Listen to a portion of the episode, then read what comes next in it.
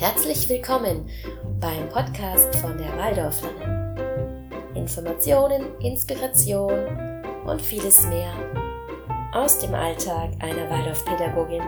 Viel Spaß! Hallo, liebe WaldorflerInnen da draußen. Ich freue mich, dass ihr auch heute zuhört bei der zweiten Podcast-Folge von der Waldorflerin. Ich bin die Waldorflerin, mein Name ist Caroline und heute möchte ich euch entführen in, ins Grenzland. Um, ähm, und zwar habe ich vor, aus aktuellem Anlass, mich in den kommenden Tagen intensiv mit dem Thema Grenzen auseinanderzusetzen. Das betrifft die Schülerinnen, aber natürlich auch die Eltern und das Kollegium. Und heute geht es um die Grenzerfahrungen der Schülerinnen und mit den Schülerinnen. Ja, heute geht es eben erst einmal um die Kinder. Wie gehen die Kinder mit Grenzen und Grenzverletzungen um? Und wie gehe ich als Lehrerin damit um, wenn meine Grenzen verletzt werden? Wie gesagt, das ist aus aktuellem Anlass. Und was war der aktuelle Anlass? Also, wie ihr ja vielleicht aus der ersten Folge schon wisst, unterrichte ich eine vierte Klasse als Klassenlehrerin. Im Moment haben wir Herbstferien hier in Österreich. Heute ist der letzte Tag, morgen geht es wieder in die Klasse, hurra. Äh, aber die Herbstferien waren auch wirklich schön. Ähm, ich habe das sehr genossen und war zu Hause in Deutschland. Am Anfang der Ferien aber bekam ich ein E-Mail einer Mutter, und die musste ihre Tochter trösten, weil einer meiner Jungs hat offensichtlich ihre Grenzen weit überschritten. Äh, ich gehe jetzt nicht ins Detail, aber sie erzählte von einigen Geschmacklosigkeiten, die das soziale Zusammenleben einfach beeinträchtigen und die auch korrigiert werden müssen. Ich persönlich war während dieser Grenzüberschreitungen leider nicht da. Sonst wäre ich natürlich sofort eingeschritten und hätte das geklärt. Aber jetzt werden wir das halt später klären. Ich habe der Mutter natürlich versprochen, ähm, dass ich die Mutter des involvierten Jungen in Kenntnis setze und dass ich auch mit den Kindern spreche und auch mit der gesamten Klasse an der Thematik Grenzen arbeiten werde. Ich habe ihr aber auch eben nochmal vom menschenkundlichen Hintergrund des Themas Grenzen erzählt, weil äh, ja, gerade in der vierten Klasse muss man da ein paar Besonderheiten beachten. Insbesondere ViertklässlerInnen erleben da wirklich ein großes Thema, wenn es um Grenzen geht. Ja, warum ist das so?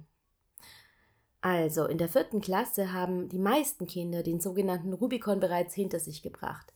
Der Rubikon bezeichnet eine Zeitphase rund um das neunte Lebensjahr, ähm, eine Phase, in der für das Kind ein Bruch mit der Umwelt geschieht, ein Bruch mit der, ja, mit allem, was um es herum passiert. Es bemerkt nun ganz deutlich, dass das Kind ein Ich ist und die anderen sind ein Du.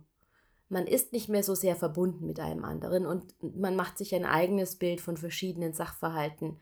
Man grenzt sich ab. Man grenzt sich ab von den anderen Kindern, man grenzt sich ab von der Familie, man grenzt sich ab von Autoritätspersonen wie den Lehrerinnen, stellt in Frage und testet aus. Das ist irgendwie auch völlig logisch, denn jedes Individuum findet sich selbst in der Differenz zu anderem. Also, ich bin ich und der andere ist jemand anderes, weil er anders ist als ich. Ähm, das gilt für Individuen genauso wie für Gruppen, Nationen, alles Mögliche. Ja, also diese Phase wird oft, die Phase des Rubikons, die wird oft wie eine kleine Vorpubertät erlebt. Sie ist äußerst wichtig in der Entwicklung der Kinder und ich habe auch schon öfters gehört, dass die eigentliche Pubertät jugendlicher, sanfter verläuft, wenn die Rubicon-Phase ausgelebt und gut begleitet wurde. Wenn euch das interessiert, mache ich gerne eine Folge zum Rubicon. Wenn ich das Grenzland hinter mir gelassen habe, schreibt mir doch einfach, ob ihr das möchtet. Ja, also wenn man sich die ganze Abgrenzung nun betrachtet, dann ist eigentlich eine ganz logische Schlussfolgerung, dass das Kind in dem Alter rund um den Rubikon diese Grenzen erst einmal genauer erforschen muss. Ich meine, wir alle übertreten manchmal Grenzen, auch wenn wir vorsichtig und achtsam miteinander umgehen, werden wir dennoch in das ein oder andere Fettnäpfchen treten. Ich öfter als ich möchte. Aus Versehen sind, bin ich manchmal übergriffig in Rede oder sogar Tat. Und es passiert, denn wir sind Menschen Ich kann hier auch noch was sehr Persönliches beisteuern. Ich lag mal eine Weile im künstlichen Koma und da verliert man tatsächlich die Grenzen des Seins. Also man spürt sich nicht und da, danach weiß man erst, wie oft man sich selbst anfasst. Sich selbst anfasst, um seine eigenen Grenzen zu erkennen, wo höre ich eigentlich auf, wo hört mein physischer Leib auf. Das ist alles sehr, sehr schwierig, auch für Erwachsene. Und wie viel schwieriger ist es da für die Kinder, denen die Bedeutung von Grenze noch recht neu ist? Die waren gerade noch Teil der ganzen Welt und plötzlich sind sie ein Ich. Auf der einen Seite entdecken sie, wie sie selbst von Dingen, Worten, dem Tun einer anderen Person verletzt werden. Wie es sie auffühlt, wenn sie im Streit mit der besten Freundin, dem besten Freund oder einfach einem Kind aus der Klasse plötzlich beschimpft oder sogar geschlagen werden. Das sind Erfahrungen, die gehen weit über die Grenze. Und zumindest das Beschimpfen und Schlagen sollte im Erwachsenenalter auf jeden Fall der Vergangenheit angehören. Wie auch immer, hier brauchen die Kinder Unterstützung und Führung. Einmal, um Nein sagen zu lernen, aber auch um sich als Person abgrenzen zu lernen. Das Verhalten der grenzüberschreitenden Person hat ja meist mehr mit sich selbst zu tun als mit dem Gegenüber. Frauen kennen das möglicherweise noch ein bisschen besser als Männer. Sorry. Ähm, wenn zum Beispiel ein Mann anfängt, ungefragt die Welt zu erklären, dieses Mansplaining, das ist auch sehr grenzüberschreitend eigentlich. Und äh, ungefragt vor allen Dingen. Und das hat ja nichts mit mir zu tun, als Frau oder als Person, sondern vielmehr mit dem Mann, der das macht. Das ist aber generell so. Das hat jetzt, ist jetzt nur ein Beispiel des Mansplaining. Auf der anderen Seite aber dürfen die Kinder auch lernen, die eigenen Grenzen an verschiedene Gegebenheiten anpasst, anzupassen, um sozial zu bleiben. Immerhin kann man es ja auch übertreiben mit der Abgrenzung. Gestern zum Beispiel hatte ich einen einen spooky Halloween-Moment. Es war ja der 31.10. und ich war im Supermarkt kurz vor Schluss und habe noch schnell was eingekauft zum Kochen. Und vor mir steht ein Mann und der hat tatsächlich 21 in Worten 21 Gefrierpackeln gekauft. So, so Sackeln, also Tüten auf Deutsch, in denen man was einfrieren kann. Und ich dachte mir, oh Gott, ich stehe hinter einem Kannibalen. Aber in Wirklichkeit war es also so, der hat dann mit ähm, Bankomatkarte, also mit einer Bankkarte auf Deutsch, so heißt das, glaube ich, gezahlt. Und die hatte er in einem dieser Gefriertüten, Sackeln, eingepackt und auch noch in Alufolie. Das nennt man Abgrenzung der Umwelt. Als er den PIN eingeben musste, hat er das mit dem Schlüssel, mit dem Autoschlüssel getan. Also man kann übertreiben mit Abgrenzung und zwar im diesem Sinne, wie ich es gerade gesagt habe, aber auch im Alltag. Wir müssen uns manchmal anpassen. In einem überfüllten Lift, in einer überfüllten U-Bahn. Da geht der andere ständig über meine Grenze, weil es nicht anders geht. Und das muss ich aushalten lernen. Ja, und manchmal geht ein Kind auch absichtlich über die Grenzen eines anderen. Manchmal aber auch wirklich aus Versehen. Und daher ist es wichtig, dass das Kind lernt, die Grenzen bei einem anderen zu erkennen und ein Nein zu akzeptieren, vielleicht sogar noch wichtiger zu respektieren, zu tolerieren. Überhaupt Respekt vor anderen ist ein wichtiges Thema. Und äh, Lucky for me, in der vierten Klasse ist der Lehrplan ja geradezu darauf ausgelegt, dies zu fördern. Das ist gut, denn das nimmt mir einen Teil der Arbeit ganz subtil ab. Das Werten ohne zu urteilen wird bereits in der Menschen- und Tierkunde geübt. Und auch hier gilt es, den Kindern Respekt vor den Wesenheiten der Tiere zu zeigen und auch abzuverlangen. Und in der Heimatkunde lernt man dann einen eigenen Standpunkt zu finden. Auch in der Himmelskunde, in der wir unter anderem lernen, dass jeder einen anderen Horizont hat und sich dieser auch verändert und man ihn mitnimmt. Und dass man, wenn man einen Überblick über ein Thema hat, diesen Horizont auch vergrößern kann. In der Mathematik, im Rechnen haben wir den Bruch. Den Bruch des Rubikon mit dem Bruchrechnen verdeutlicht. Und es macht den Kindern Freude zu erleben, dass wir alle ein Teil von einem großen Ganzen sind, aber auch ein eigenes sind, ein eigenes Ich haben. Und dieses Muster wiederholt sich ja überall in der Natur, was in gewisser Weise auch Sicherheit für die Kinder gibt. In den nordischen Mythen, die ich den Kindern eigentlich jeden Tag erzähle, begehen die Götter und Riesen an einer Tour Grenzüberschreitungen und Betrug und führen den Kindern damit etwas vor Augen. Also meine Klasse, die amüsiert sich extrem über diese Geschichten, aber sie empört sich auch. Sie lachen, aber dann, wenn die Geschichte zu Ende ist, höre ich sie in der Pause diskutieren. Die regen sich richtig über dieses Verhalten auf. Was hat der Loki da wieder gemacht? Und das kann man doch nicht machen und das ist so urgemein und so weiter. Manche Kinder suchen, wie gesagt, absichtlich die Grenzüberschreitung mit anderen und manchmal auch mit Erwachsenen. Ich habe Kinder, für die die eigenen Grenzen wirklich wichtig geworden sind und die verteidigen sie vehement. Entweder mit Angriff mit Versteinerung, also Totstellen, oder mit Flucht. Anderen wiederum ist die Gerechtigkeit am wichtigsten. Gerade in der vierten Klasse, großes Thema. Und sie betrachten mit Argusaugen, wo von anderen Grenzüberschreitungen getätigt werden. Und das wird oftmals lautstark diskutiert und mir gemeldet und so weiter. Wieder andere gehen weit über ihre eigenen Grenzen. Und zwar entweder um den Frieden zu wahren oder auch leider um gemocht zu werden. Und dadurch lassen sich viele viel zu stark eingrenzen. Es gibt Kinder, die ihre und andere Grenzen kaum wahrnehmen, und das äußert sich auch darin, dass sie versehentlich zu grob spielen und sich dann auch gleich entschuldigen, und zwar ganz ehrlich, aber da ist der Schaden dann schon angerichtet. Oder sie unterschreiten diese natürliche Distanz und dann stehen die gefühlt Nase an Nase mit einem wenn ihr selbst WaldorflehrerInnen seid, kennt ihr das vielleicht, wenn ihr morgens am Schreibtisch sitzt und noch irgendwas korrigiert oder euch vorbereitet oder so und dann kommen die Kinder und begrüßen einen und dann stehen die aber viel zu dicht.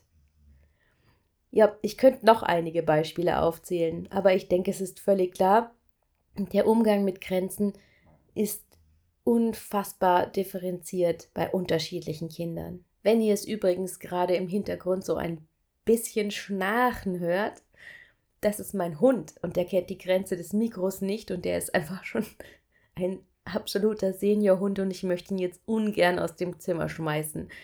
Äh, sonst ist er nämlich alleine und das mag ich ihm jetzt nicht antun.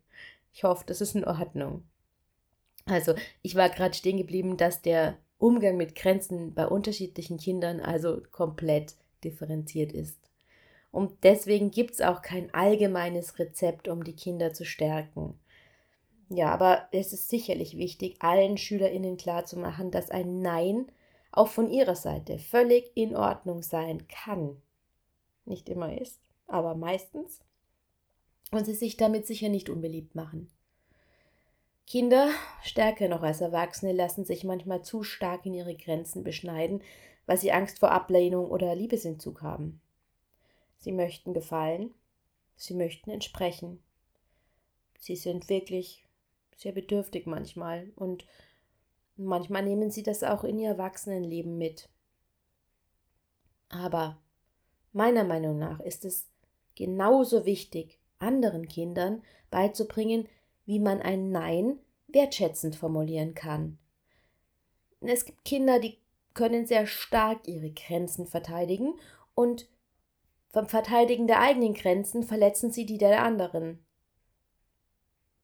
Und natürlich, das ist ein drittes, beim absichtlichen Übertreten der Grenzen, wie das jetzt in dem Fall bei dem Jungen zum Beispiel war, da muss man dann einschreiten und den oder diejenige wieder in die eigenen Grenzen verweisen.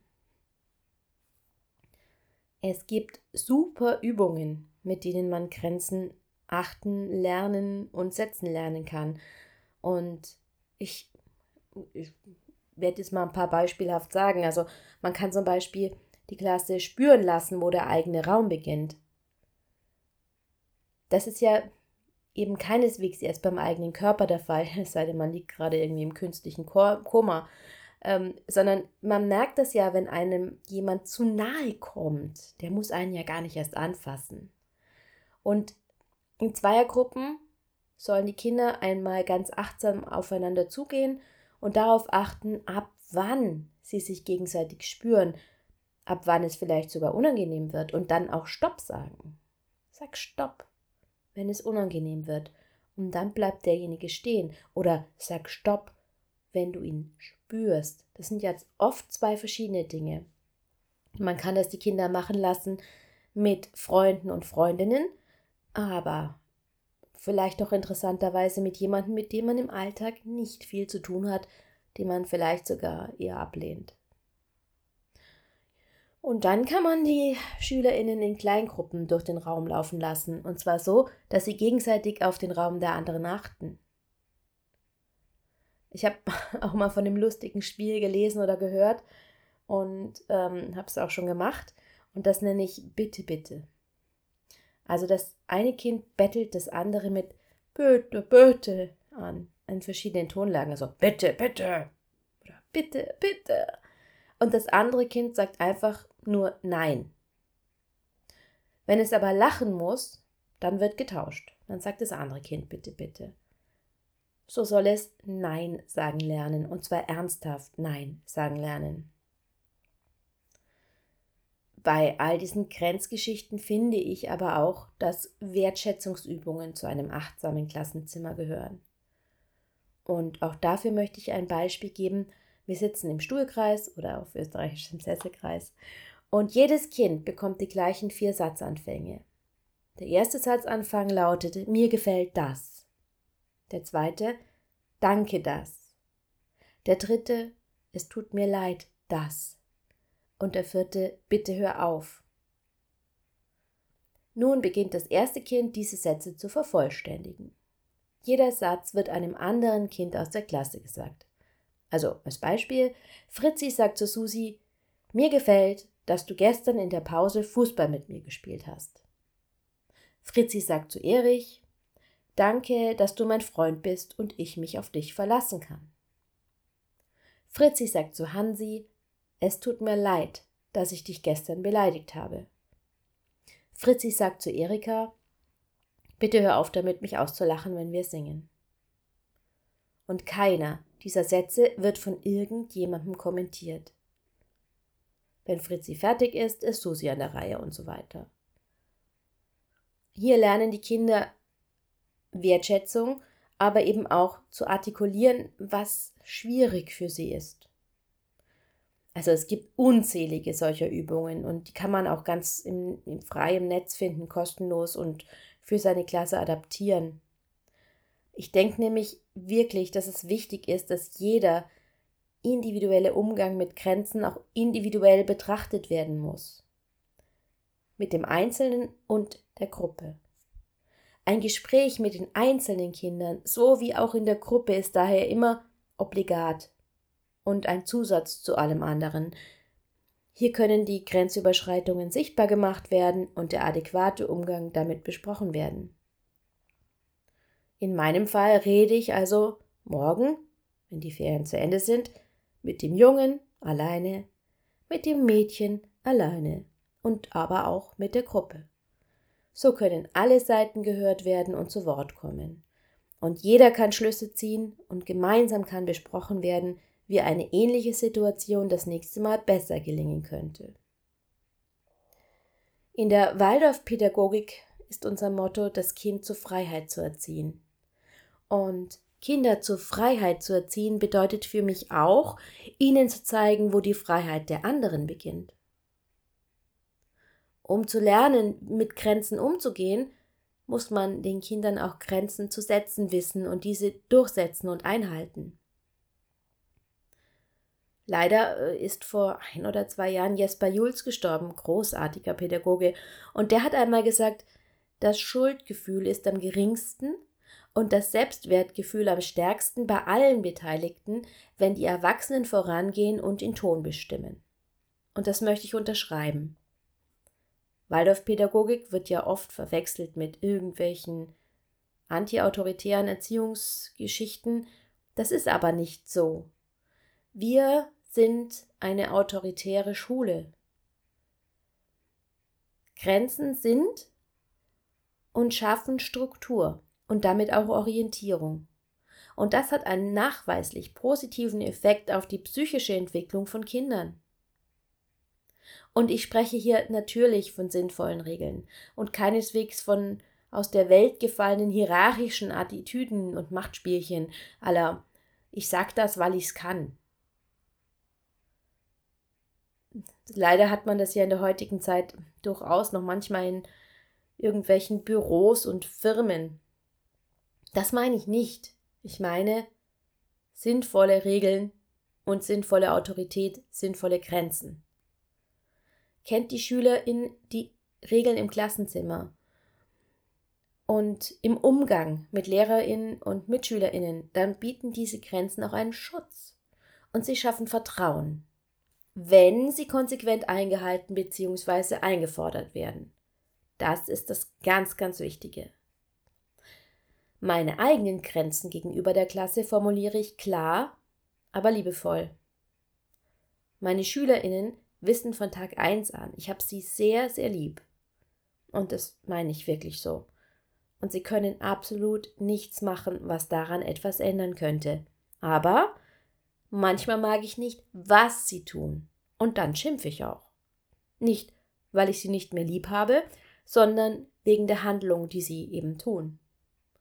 Und die Frage, die irgendwann immer kommt, die ist dann, hast du mich auch noch lieb, wenn ich jemand umbringe? Und ich antworte darauf ja aber ich würde es ganz und gar nicht gut finden. Und ich würde dich im Gefängnis besuchen und sehr schimpfen.